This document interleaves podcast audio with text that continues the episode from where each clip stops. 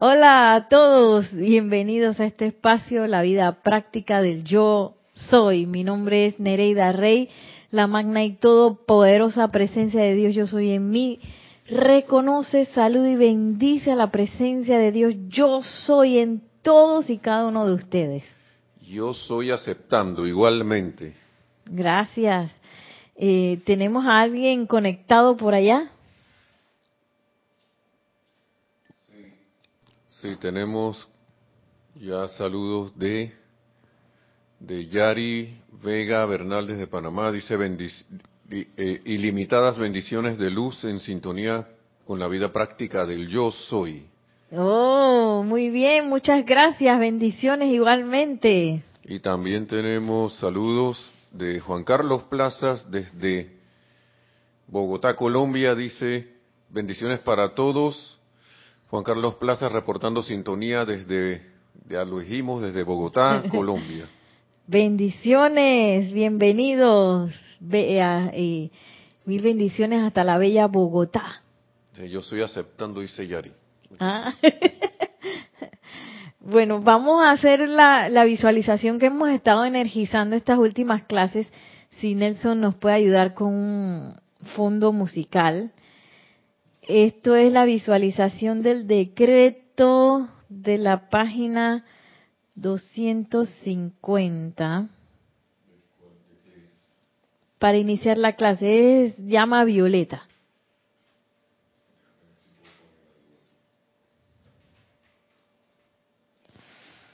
decreto para iniciar la clase. Este es el ceremonial volumen 1, página 250, es el decreto 14.13.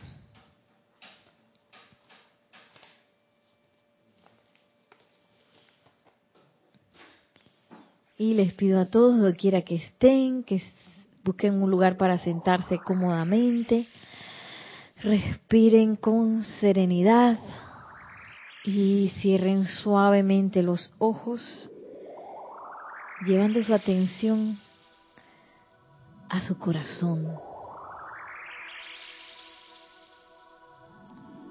Dejando ir todo concepto humano que tenga que ver con esta conexión divina y solamente entregarse a ese corazón palpitante que nos unifica en conciencia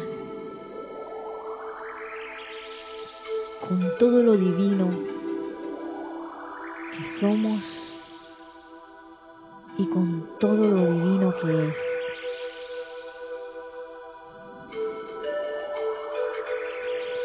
Sientan esa vivencia del yo soy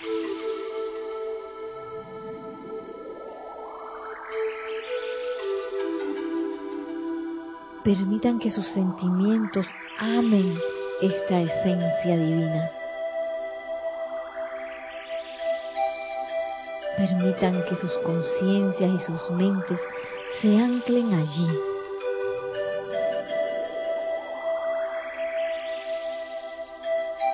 Y en esa unicidad de conciencia visualizamos e invocamos en el nombre y por el poder del Dios Todopoderoso al amado poderoso Arturus, al amado Arcángel Zadkiel y la amada Santa Amatista, quienes visualizamos ahora cómo dirigen a través de todo este cuerpo estudiantil esas corrientes de amor perdonador que derriten ahora los errores de la vida mal utilizada visualizamos cómo en nosotros se vierte esa corriente de amor perdonador, de un tono violeta. Y visualizamos cómo en todo nuestro ser, en nuestro mundo, se derrite, se derriten los errores de la vida mal utilizada y son reemplazados por esta corriente por este amor perdonador que permite que nuestro corazón, nuestra llama se expanda. Visualizamos a estos magnos seres rodeándonos a nosotros y a todo el cuerpo estudiantil del yo soy, cargando, cargando, cargando a través de las emociones, de la mente, de los éteres y de la estructura de carne, de todas las evoluciones de la Tierra.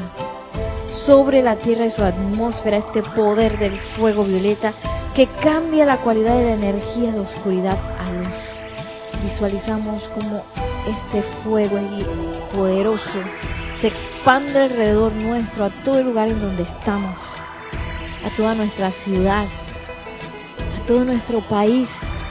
Visualizamos cómo se eleva hasta atravesar la atmósfera. Visualizamos cómo se expande por todo el continente. Visualizamos cómo se hace uno con todos los que están realizando esta visualización y cómo juntos envolvemos todo el planeta.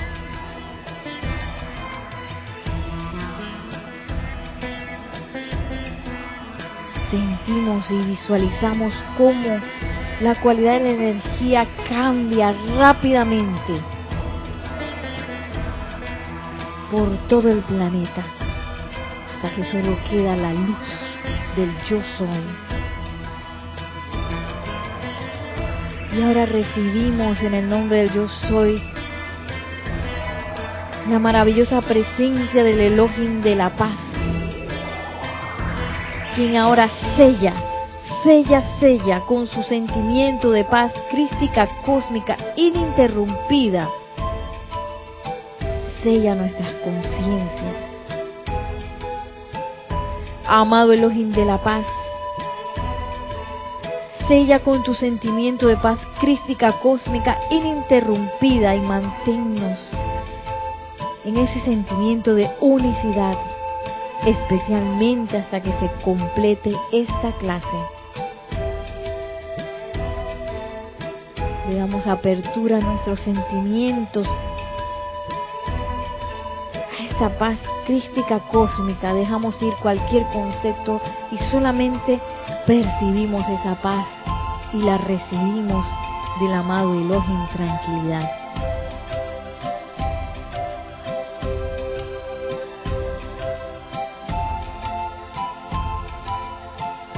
Y en esa conciencia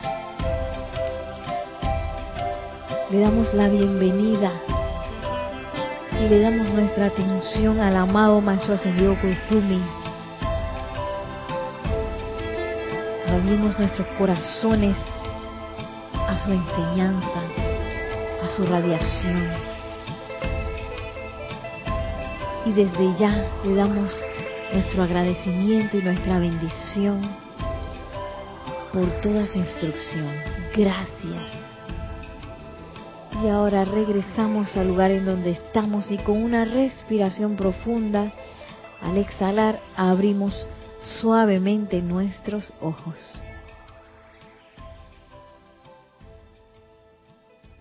Y regresamos aquí a esta clase.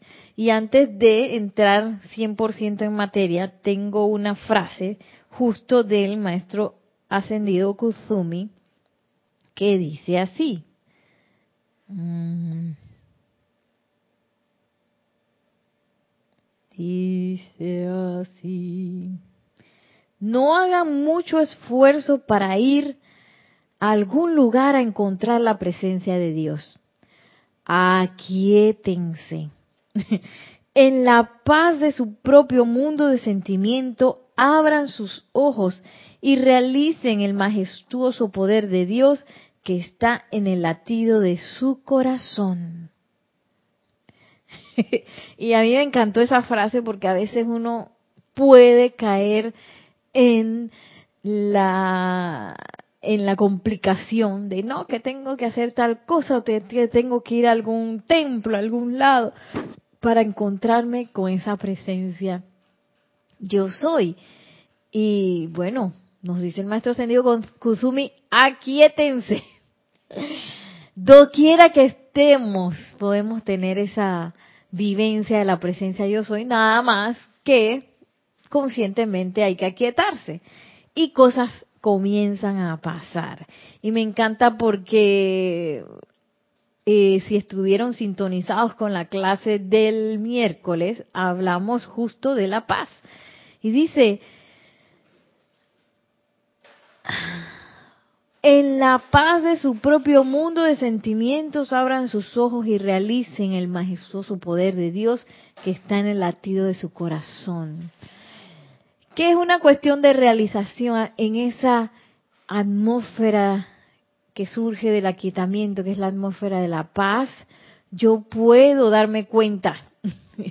Porque puede ser que lo tenga así de manera teórica, así ah, en el latido de mi corazón, yo sé que hay una llama y que eso es todopoderoso, pero no solamente basta con eso, es menester también empezar a percibir esa, ese, ese, esa realidad majestuosa, porque eso es lo que nos va a traer la convicción, para que en los momentos en que se requiera de una aplicación firme, me quité los lentes y se chocó con el... Eh, no sé qué estaba diciendo.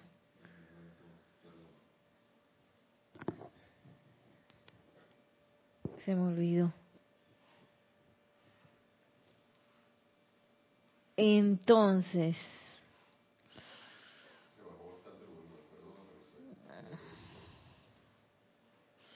Mm. Bueno, seguimos con otra cosa.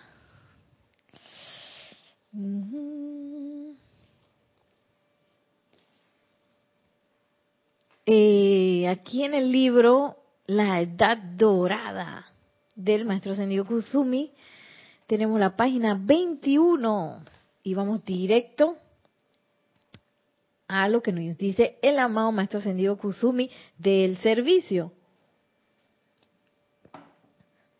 que es un poco el tema que hemos estado tocando todo durante varias clases acerca de cómo podemos adentrarnos en ese servicio de los maestros ascendidos. Cuál es la conciencia, cuál es la actitud, etcétera, etcétera. Y, y, y, nos trae el maestro ascendido Kusumi un detalle muy importante que varios maestros nos lo han estado diciendo, pero que es bueno revisar, pienso yo que una y otra y otra y otra vez, porque es muy importante comenzar a darse cuenta cuáles son las motivaciones de uno, qué es lo que yo estoy sintiendo en realidad cuando me aboco a un servicio. Y el, el, justo el, eh, el título de este de este capítulo se llama El servicio, servicio o deber. Y me da risa porque yo lo tengo todo subrayado, probablemente di una clase de esto. Sin embargo, como les dije hace un momento, este es un tema que hay que volver a visitar y a revisitar una y otra y otra vez. Porque esto que parece un detalle, que a veces en la vida lo tratamos como un detalle insignificante, va a permear toda la cualidad de la actividad a la cual uno se aboca. Y bueno, a veces, eh, o por lo menos yo, mejor dicho, tengo la sensación de que el maestro está hablando del servicio que yo presto en el grupo espiritual o cuando voy a los servicios que son los ceremoniales de los maestros ascendidos o de repente eh, esa aplicación diaria a la cual uno la cual uno escoge y la cual está energizando y bueno me vino a la cabeza que eso no es lo único porque nosotros somos una unidad una unidad en conciencia durante todo el día. Eh, y esa unidad de conciencia me lleva a darme cuenta que este servicio de ver está en cada una de las actividades que uno hace. O mejor dicho, todas las actividades que yo hago. Y, y bueno, A mí, yo voy a confesar que para mí adentrarme en las enseñanzas del maestro ascendido Akuzumi es bastante fuerte para mí. Hay muchos que dicen, ay, no, que él es suavecito, que no sé qué, pero para mí, a mí me impacta mucho este maestro porque él, la naturaleza de, de su enseñanza y la naturaleza de, de rayo de la iluminación que él también dirige, eh, no como Shohan, sino el, el, el rayo que se percibe como el más fuerte en él, que es el rayo de la iluminación, eh, tiene como naturaleza esa auto, auto eh, evaluación y autoobservación que vienen como consecuencia natural de enfrentarse a las enseñanzas del maestro ascendido Kusumi.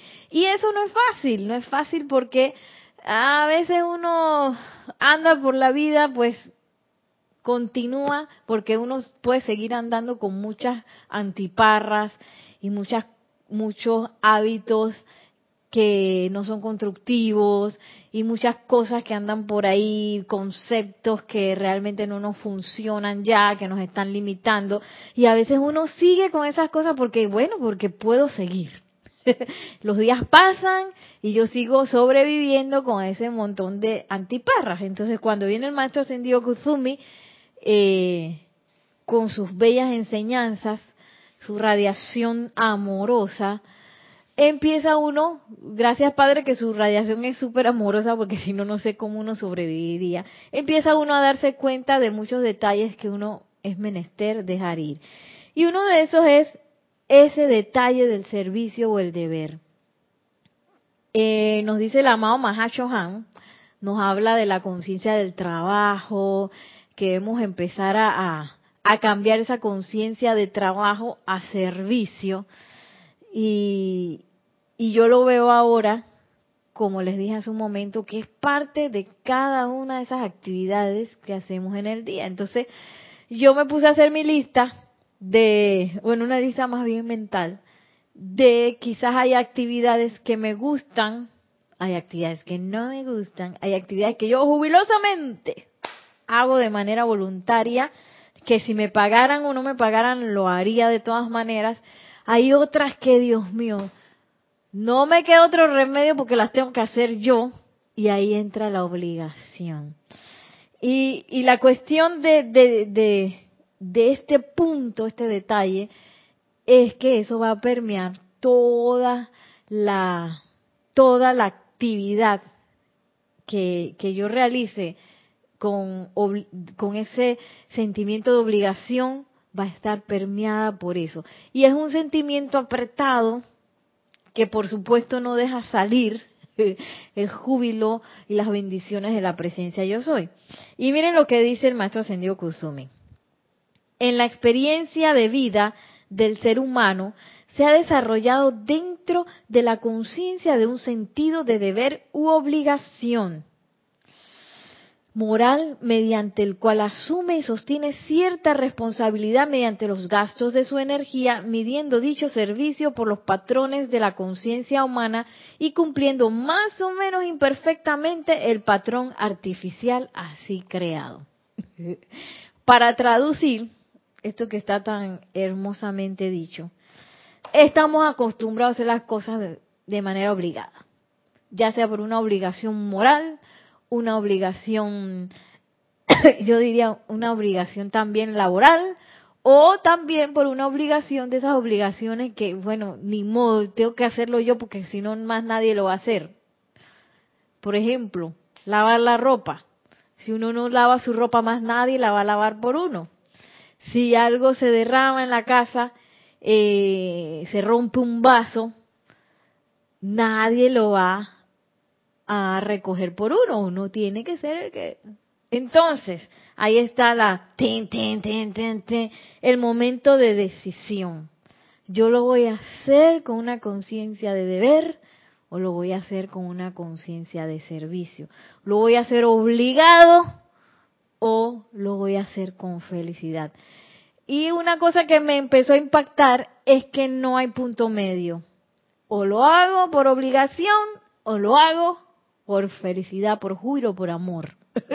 no hay punto medio de que más o menos, no. Estoy en una de las dos vertientes, sí o sí.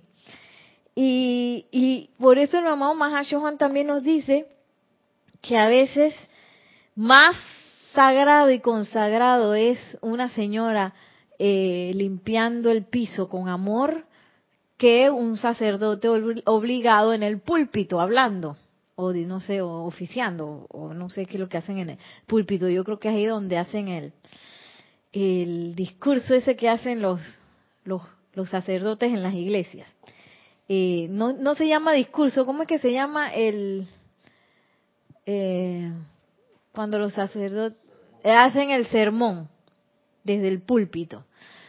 Que pareciera que fuera el lugar de Dios, ¿verdad?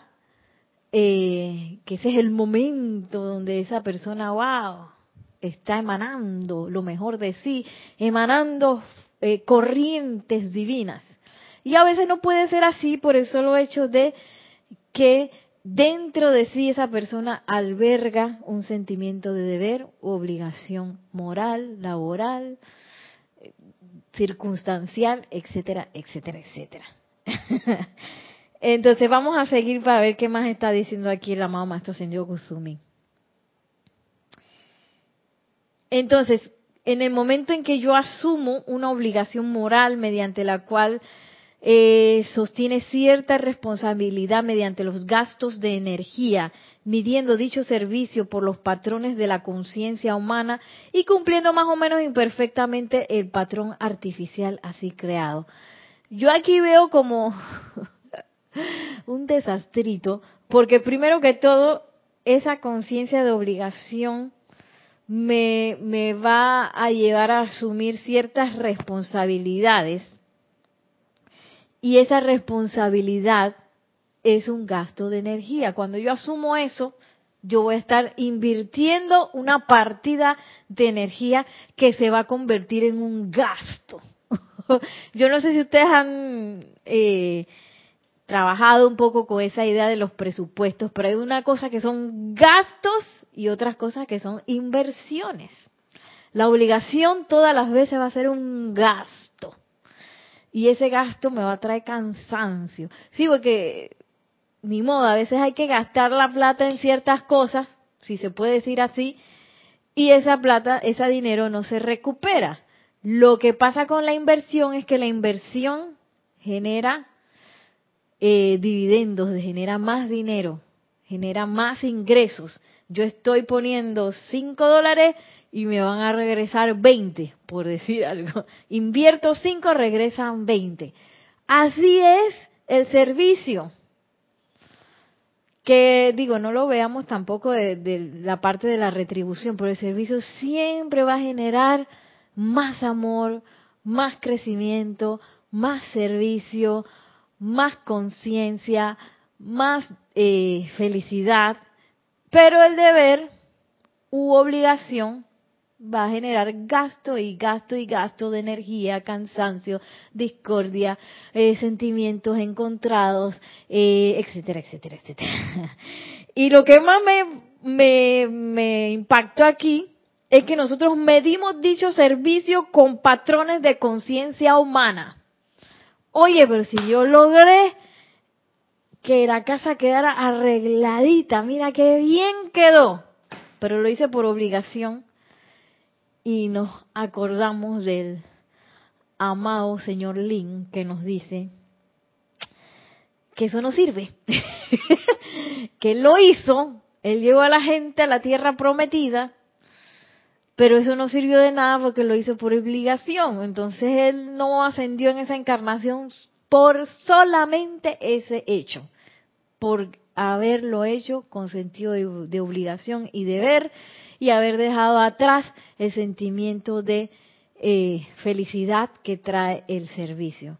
Por eso es que él luego eh, se abocó tanto a desarrollar esa virtud de la felicidad que en un momento dado le trajo lo convirtió pues en el Dios de la felicidad, se, se, se hizo tan experto en la felicidad que no había asumido en esa encarnación como Moisés, que hoy en día uno invoca al señor Lin y ese es sí o sí que se va a dar una felicidad fuera de lo ordinario dentro de uno, claro que sí.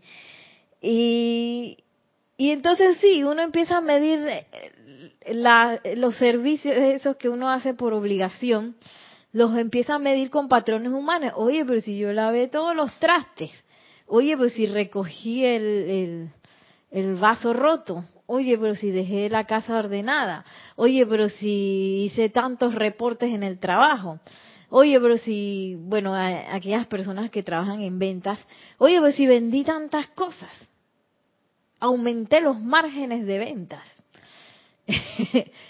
Por ejemplo, y todas esas son mediciones humanas. Que miren lo que dice el maestro ascendido Kusumi, cumpliendo más o menos imperfectamente el patrón artificial así creado. O sea que yo creé ese patrón y yo eh, me estoy como así como autoengañando de que yo estoy cumpliendo, por lo menos de manera humana, estoy cumpliendo con todo eso. Pero miren cómo lo dice él, cumpliendo imperfectamente el patrón artificial así creado. Entonces, ¿qué pasa cuando estamos en la obligación o en el deber? estamos en un patrón artificial, que quiere decir es un patrón humano, un invento de nosotros mismos. no es un patrón divino, no es un patrón que va a crecer, que va a llevar, se va a expandir, que va a llevar felicidad a, mucha gente. No es eso, sino que va a ser un patrón, eh, un patrón restringido a la visión humana que yo tenga de eso. Un patrón artificial, una cosa totalmente inventada por uno. Entonces, eh, de esa manera, dice el maestro Ascendido Kusumi, el hombre se ha atado muchas veces a dioses falsos, hacia los cuales han fluido incontables toneladas de energía, encarnación tras encarnación. Y me impactó mucho la palabra que él usa, dioses falsos, porque a veces creemos que, que esos dioses falsos es así como la historia de, de Moisés que estaba la gente y que con los dioses falsos y uno cree que los dioses falsos es alguien que uno adora en una iglesia y que no es ese, que son esos dioses inventados. Y no es así, un dios falso es allí donde depositamos nuestra fe. A veces uno deposita la fe en las circunstancias que salen en las noticias. Ay, a veces uno deposita la fe eh, en que, oye, va a haber una crisis económica o hay una crisis económica, qué sé yo, las cosas se van a poner cada vez peor y uno deposita la fe ahí y toneladas y toneladas de energía empiezan a suceder. Deposito mi fe en que hay una crisis económica y por eso yo me tengo que aguantar eh, obligada el, el, trabajo donde estoy eh, y empiezo a gastar toneladas y toneladas de energía y lo peor de todo es que eso es encarnación tras encarnación, o sea que llevamos varias, esa es parte del samsara.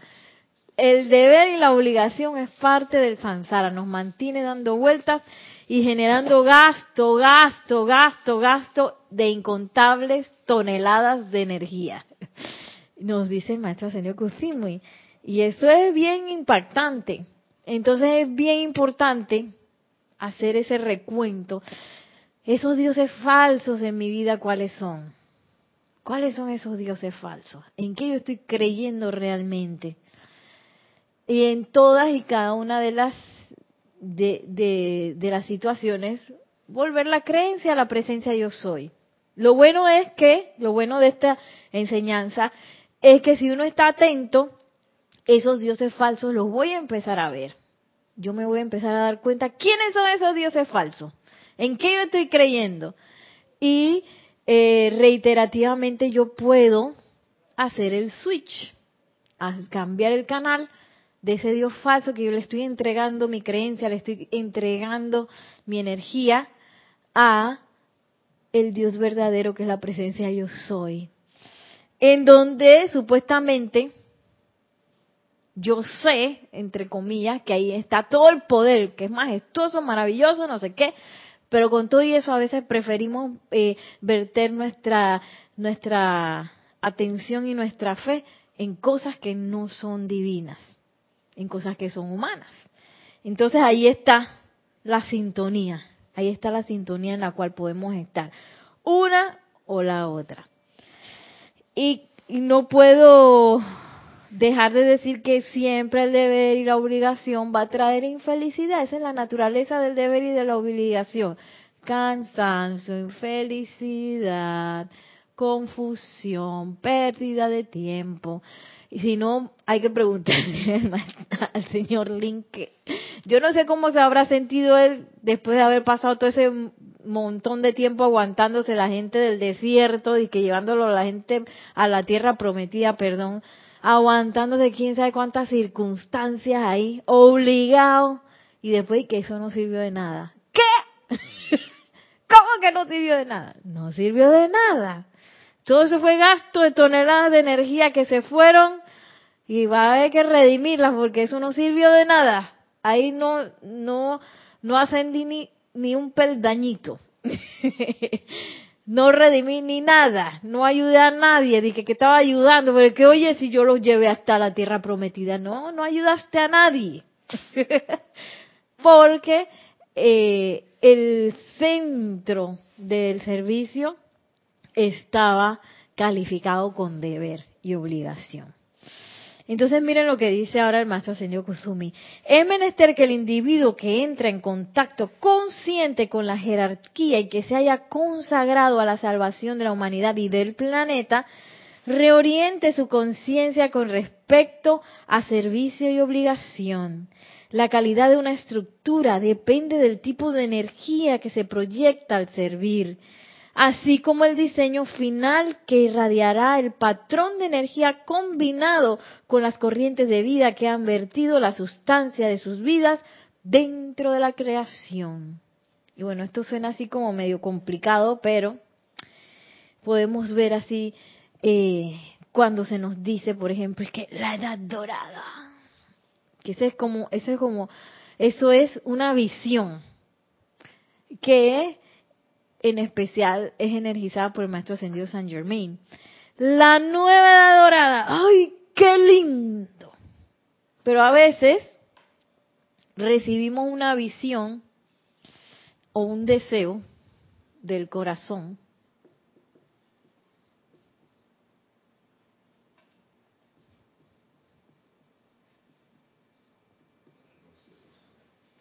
Vamos a ver si ahí dice visión o deseo del corazón tenemos ese deseo, ¡ay, qué hermoso sería vivir en la nueva dorada! ¡Ayala! La visión de la nueva dorada la recibimos de Maestro Ascendido San Germain, él habla de eso, esos templos del fuego sagrado pulsando y, la gente eh, recibiendo esa, esa radiación de los grandes templos y la armonía eh, vivida y experimentada por todos y cada uno de los seres humanos en el planeta, todo el mundo sirviendo felicidad. Pero entonces viene el siguiente paso. Es que, ay, yo quiero eso. Claro que sí. Y ese deseo así que el corazón dice, yo deseo ser parte de esa nueva edad dorada. Pero entonces, no. Está la visión esa y de paso siguiente nos, nos, nos enfrentamos a dos cosas. Bueno, no importa. Una, el miedo versus el poder de realización. Eh, el miedo me va a llevar al deber y a la obligación. Ah, bueno, yo y, y, el problema con eso es que yo me voy a autoengañar de que estoy haciendo cosas, y estoy trabajando en la creación de la nueva edad dorada, pero por obligación y por miedo, porque yo no me quiero quedar atrás, tú sabes, no me quiero quedar atrás ni, ni ir a, ese otro planeta donde van a llevar a la gente que, que no que no se aboca a la nueva edad dorada o qué sé yo, me voy a quedar atrás, que no sé qué, y por miedo yo empiezo a, tú sabes, ¿no? Y por obligación, eh, empiezo a, a, disque, a, a trabajar en la realización de la nueva edad dorada. Y eso, el problema es que no sirve de nada. el problema es que con eso yo no voy a crecer. El problema es que con, e, con ese, ese, eso como mi centro, voy a opacar eh, eh, la radiación que esa actividad a la cual yo me aboqué va a tener, va a opacar eso. Y por eso es que es tan importante que si yo quiero ya recibir la visión del maestro en los libros y no sé qué, ya vi todo eso, por eso dice el maestro ascendido eh, es importante que los que quieran hacer esto, reoriente su conciencia con respecto al servicio y obligación. O sea, una y otra vez, porque uno puede también comenzar, ay, muy feliz, no sé qué, aquí voy, este, entregando mi, mi, entregándome con felicidad, con júbilo, y de repente en medio de la cosa, apareció la obligación, porque estamos acostumbrados a trabajar por obligación, ahí tenemos un momentum por ahí, nos dice el maestro Sendio Kusumi, eh, encarnación tras encarnación. Entonces es menester que, ay, ¿yo por qué estoy viniendo a este ceremonial? ¿Y yo por qué estoy sosteniendo esta clase? ¿Y yo por qué estoy eh, conectándome una y otra vez con las clases de los maestros ascendidos? ¿Por qué estoy leyendo un libro? Este, ¿Por qué estoy haciendo las aplicaciones? Para que se mantengan vivas y realmente funcionen, todo lo que dije anteriormente es menester que yo revise una y otra vez esa orientación a la cual eh, mi conciencia está abocada, si es servicio o si es obligación. Y, entonces nos empieza a decir el maestro señor Kusumi que la calidad de, la estructura que yo vaya a generar con ese servicio depende eh, perdón, la calidad, la calidad de la estructura depende del tipo de energía que se proyecta al servir. O sea, yo puedo estar que sirviendo y mentira, estoy bien obligada. O ay, este, ay, yo quisiera ir a la fiesta de fulano. O estoy ahí pero me siento mal. O ay, anhelando que otra cosa. Todo eso va a permear la estructura imagínense la estructura de eh, la calidad de la estructura de lo que yo estoy forjando. Y a mí me impresiona mucho eso de, de, la calidad de la estructura, porque la estructura es lo que sostiene, es lo que sostiene una, un edificio, por ejemplo, lo que sostiene un puente. En este caso estamos creando un puente. El sostenimiento de ese puente, la calidad de las vigas, del acero, de las columnas, de, las, de, de los cimientos de ese puente, porque en realidad ahora estamos construyendo los cimientos, va a depender de la calidad de energía con la que yo sirva. Entonces, si estoy medio amargadita, si estoy eh, triste, si estoy enojada, con respecto al servicio, porque uno puede estar enojado por otra cosa y triste por otra cosa, y esas son cosas con las cuales uno va trabajando porque, oye, todos todavía tenemos mucho momento humano y hay cosas que hay que mejorar. Pero como yo me siento con respecto al servicio y en el momento del servicio es sumamente importante. Eh, estaba viendo una película anoche muy bonita que se llama Tomorrowland. Eh, eh, no sé cómo la habrán traducido el título, pero literalmente significa la tierra del mañana. Y aquí está buscando para darle los datos de la película mm, eh, Tomorrowland. es una película que fue dirigida y coescrita por Brad, Brad Bird. Y bueno, en ella trabajan George Clooney, ya saben quién es George Clooney, creo. Este es Hugh Laurie, que es el Doctor House. Y, y otros, otros actores muy, muy, este, que, que cuando lo vean se, se reconocen. Y a mí lo que me gustó de esa película fue que realmente era como la proyección de una visión de un futuro. Estaba esta niña de escuela adolescente que en la escuela todo el mundo le decía que no, que las cosas están mal y que el ya saben lo que es el cambio climático y que los polos se están derritiendo y que no sé qué y todos los días se le bombardeaba a ella con eso. En los medios, en la escuela, la gente hablando.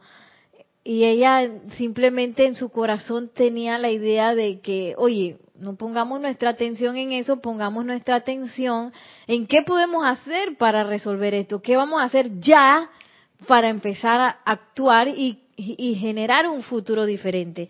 Entonces, Tomorrowland era como un sitio en otra dimensión en la cual se habían abocado científicos, artistas, qué sé yo, y habían empezado a crear un nuevo mundo pero habían eh, habían descubierto un como un aparato que, que hacía proyecciones al futuro y entonces uno podía ver eh, pasado, presente y futuro eh, de las situaciones de la Tierra. Entonces se empezó a crear como una, ay, perdón, se empezó a crear como una desilusión general porque la proyección del futuro no era buena, salía y que, que el mundo se acababa y qué sé yo. Estoy poniendo esta cosa que se le cayó, o mejor se lo quito. Eh, esto. Entonces, eh, ah, entonces todo eso se, se veía fatal el futuro, qué sé yo, y, y la gente empezó a perder ese ánimo, ese júbilo por crear un futuro diferente, porque decían, no, si ya está todo proyectado, todo va a quedar así mal. Entonces esta niña, que a partir de sus sentimientos y, pensamientos, decía, tú sabes que yo no acepto ese, no acepto ese futuro, yo pienso que algo se puede hacer, que no sé qué, y en ese momento cambiaba la, la proyección que el aparato decía que iba a pasar. Entonces todo el mundo dice, ¿cómo así que una persona puede hacer eso? Y esa es parte de, de esa visión que, que yo pienso que los maestros ascendidos nos están proyectando ahora mismo a nosotros. Era muy interesante porque cuando ellos reclutaban gente para llevar a la Tierra del Mañana del Tomorrowland, eh, lo hacían a través de un aparatito ahí que cuando la persona tocaba quedaba inmerso dentro de la visión que ellos tenían. Entonces recibía como una un paseo holográfico a través de ese mundo que ellos querían crear. Entonces, muy, muy bonito. Eh, que es un poco lo que los maestros ascendidos eh, nos hacen. Pero si las personas que quieren eh, sostener ese futuro. Por ejemplo, la nueva dorada. No sostienen esa esperanza, ese júbilo, ese amor de que eso se va a dar. que fue lo que le pasó a la gente de Tomorrowland. Entonces se va como, se va como cayendo la, la, toda la actividad que, que ellos tenían. Y lo que me impresionaba también era que a veces uno le dicen, ah, sí, la nueva dorada, uy, qué rareza, me encanta. Y uno quisiera como que, así mismo como uno está, que uno apareciera ahí en donde está todo construido. Que era un poco lo que la gente tenía la idea, pero en realidad se reclutaba personas para construir esa visión que ellos tenían del Tomorrowland ahí en la, en la película. Entonces, igual con nosotros, nosotros no se nos imagínense, es imposible que la Nereida Rey, que está aquí ahora mismo, con todas sus antiparras y sus cosas, sea parte de la nueva edad dorada. No se puede. Ni siquiera lo voy a disfrutar, me imagino, que me lleven allá en conciencia y que y ya esté ya todo está listo, ya todo está precipitado, todo, yo nada más tengo que disfrutar de la nueva edad dorada. Y no es así, es menester que yo pase a través de un cambio de conciencia que me ayude a, conectarme con esa esencia divina, con, el ámbito de los maestros ascendidos, para que esa eh, nueva edad dorada se descargue a través de, de mí y de todos los que quisieran eh, abocarse a esa descarga. Y no es una cosa que va a pasar y que ¡boom! de un momento a otro, sino que es algo que uno requiere. Entonces, eh, por eso es que cuando uno se le presenta una visión, tomando por ejemplo esa la nueva edad dorada, que, que palpita así dentro de uno con un deseo ardiente, es bien importante empezar a, a ver uno que, dónde entonces está poniendo, porque entonces uno empieza a caminar, empieza a accionar acerca de esa, acerca de, de esa visión, empezando a comprender cómo la aplicación que nos proponen los maestros ascendidos, los procesos de purificación, los libros, de cómo, cómo yo me enfrento a todos y cada una de las situaciones de mi vida, que cómo yo puedo también aportar en el momento que, estoy arreglando y, preparando mi conciencia, cómo yo puedo aportar en servicio para ayudar a otras, etcétera, etcétera.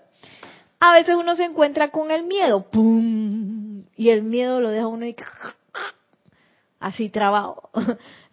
Porque uno piensa que no, hombre, yo no voy a poder eso. Y hay veces que es lo más triste, que el deseo entonces queda ahí que, ay, qué lindo, me, me interesa. Pero, tú sabes que yo no tengo tiempo, eso es parte del miedo. Ay, yo no estoy capacitado, parte del miedo. Ay, pero es que eh, no tengo, ahora mismo tengo que, que trabajar 20 mil horas porque este no tengo el suministro necesario, eso es miedo también. Ay, no, que es que mi familia, eh, ahora nació el hijo de, yo no sé, nació el hijo de la hija de mi hija, qué sé yo, y yo tengo que ir a cuidar ya, y entonces no puedo tampoco eh, comprometerme, no puedo, qué sé yo. Y todo eso son parte de nuestro propio crecimiento, porque es menester que yo crezca para lograr esa visión. Pero si yo me quedo ahí donde estoy, porque van a empezar a salir cosas. ¡Ay! Mira la antiparra, porque no, no, le gusta ver las antiparras. A mí en lo personal no me gusta verlas.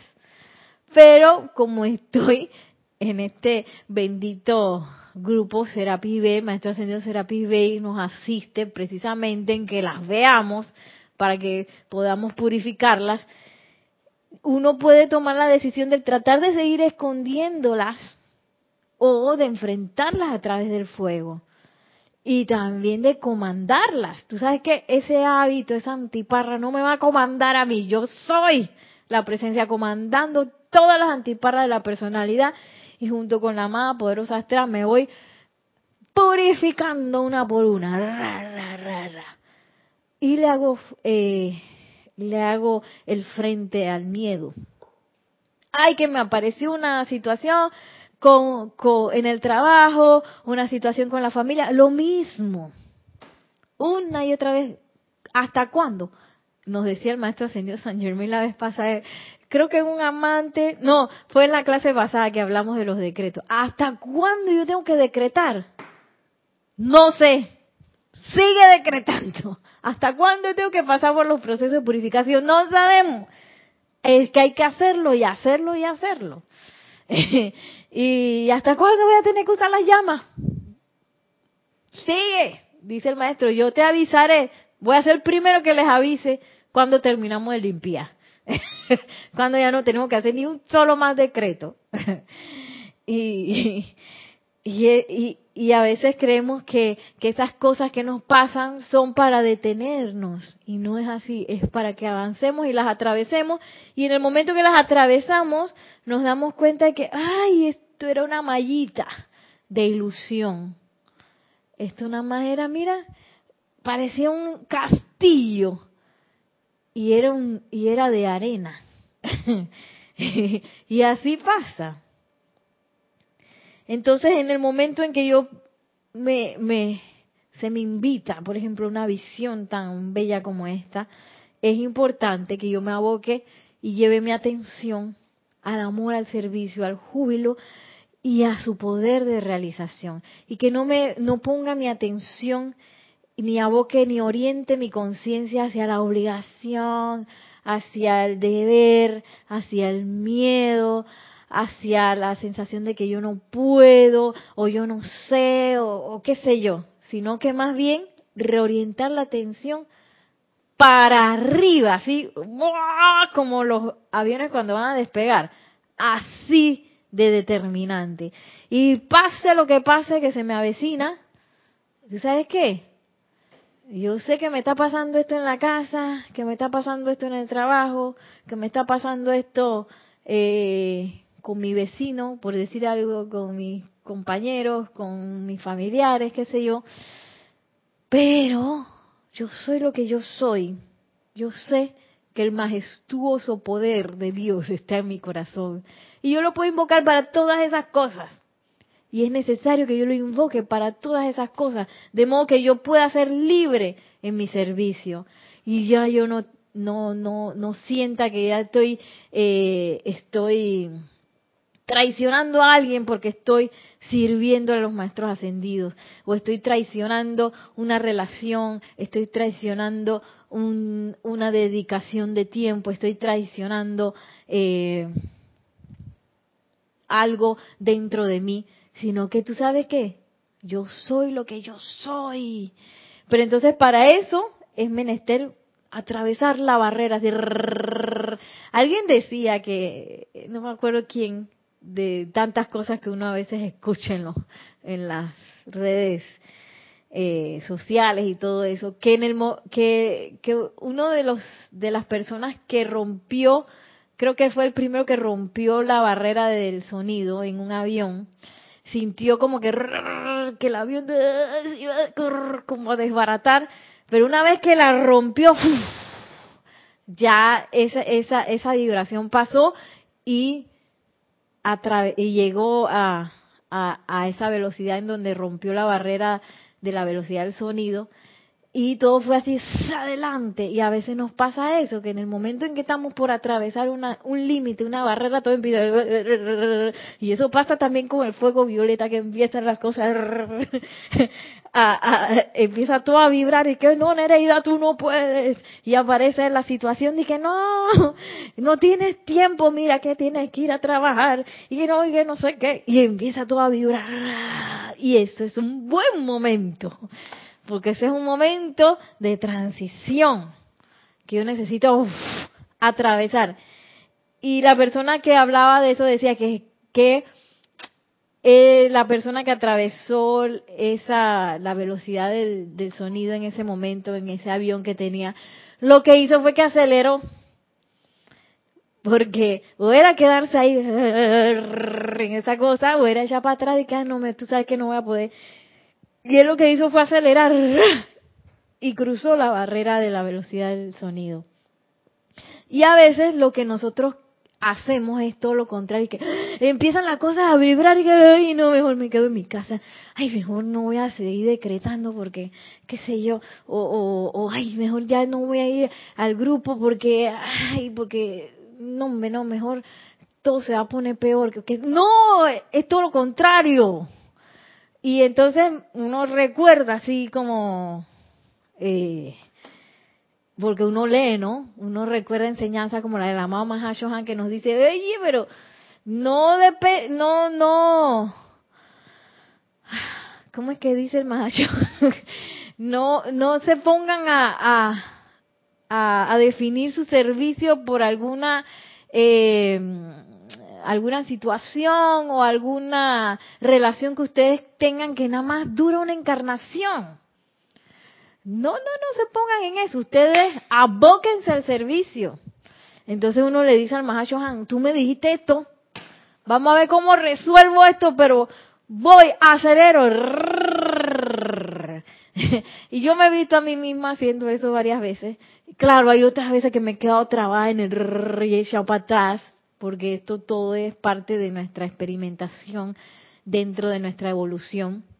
Pero las veces, todas las veces que he acelerado ha sido de gran regocijo y todo lo que yo pensaba que iba a salir mal con las personas que yo en ese momento pensaba que se iban a disgustar conmigo o las actividades que yo pensaba que se iban a caer por culpa de eso, no pasó nada. Y todo el mundo feliz, todo lo contrario, todo el mundo feliz. en cosas tontas como que yo quiero ir a las transmisiones de la llama los sábados. Me acuerdo al principio era eso y que, que los sábados, no me acuerdo qué era lo que yo estaba haciendo, que no se podía, que no sé qué. Pero yo quiero ir a la transmisión de la llama. Y que yo no sé qué voy a hacer, pero magna presencia yo soy, asume el comando y control de esta situación. y me iba así, y de todas maneras, claro, diciéndole a a las personas que con las cuales yo quizás tenía compromisos en ese momento, o sea, no voy a poder estar, no sé qué, me voy a la transmisión de la llama. Porque yo quiero esto, yo quiero ser parte de esta gente que, que responden el llamado del amado Mahashohan porque se requiere aliento ígneo para sostener el planeta. Yo quiero estar ahí. Entonces uno decide. La cosa es que a veces la decisión la basamos en el miedo o la basamos en el deber, porque también puede pasar y que bueno, yo de todas maneras me voy a ir, aunque, aunque que, de todas maneras eh, me voy a ir a servir porque esa es mi obligación. No funciona. Es menester ir, romper la barrera del miedo, pero ir con el corazón lleno de felicidad. Eh, y bueno, ya vamos a ir terminando. Los voy a dejar con una frase candente aquí del maestro Sendio Kusumi, en donde habla del compromiso. Una frase candente. Ay, que me gustó mucho y es fuerte, pero a veces uno necesita así como ubicatex. Aquí le, en los años 80 decíamos de que tienes que tomarte una píldora de ubicatex, cuando la gente andaba así como desubica que no sabía, estaba medio confundida de, de cómo debía comportarse en ciertas situaciones, entonces uno le decía ahí sí, de que tienes que tomarte una píldora de ubicatex. Entonces, esta es una píldora de ubicatex. Miren lo que dice maestro ascendido Kusumi. No es suficiente contemplar la belleza de las esferas internas. No basta compartir la comunión de los santos. No es suficiente regodearse en el amor de estos amigos que los custodian a ustedes. Este es el día en que ustedes tienen que dar y consagrar su mente consciente y sentimientos a su Maestro y en todo momento permitirle destellar por medio de ustedes esperanza, confianza, coraje o paz a aquel que pueda requerirlo en el momento que sea, al tiempo que ustedes se desplazan por el sendero diario de su propia experiencia. Autoconságrense al maestro. Y yo puedo leer esto como el maestro interno, que es la presencia de yo soy, o un maestro ascendido al cual yo ame mucho y quiero eh, ofrecer mi servicio. Pero nos lo dice el amado maestro ascendido Kusumi, no es, no basta con que a mí me guste y qué bonito, ay la nueva dorada, qué bello, eso no basta, no basta con que qué lindo se siente cuando invoco la llama violeta, ay qué belleza, no, es menester autoconsagrar dar y consagrar nuestra mente consciente y sentimientos para que se descargue esa nueva edad dorada a través de nosotros, a través de paz, confianza, serenidad. Y para lograr eso, pues es menester autoconsagrarse y abocarse a esa consagración a través del sostenimiento de la armonía y de uno convertirse en ese grifo, excelente grifo, por el cual todas las bendiciones puedan pasar sin que uno los le tape la bendición a través del miedo, a través de la falta de confianza o a través de cualquier eh, concepto humano que podamos tener por ahí. Bueno, así vamos a terminar el día de hoy.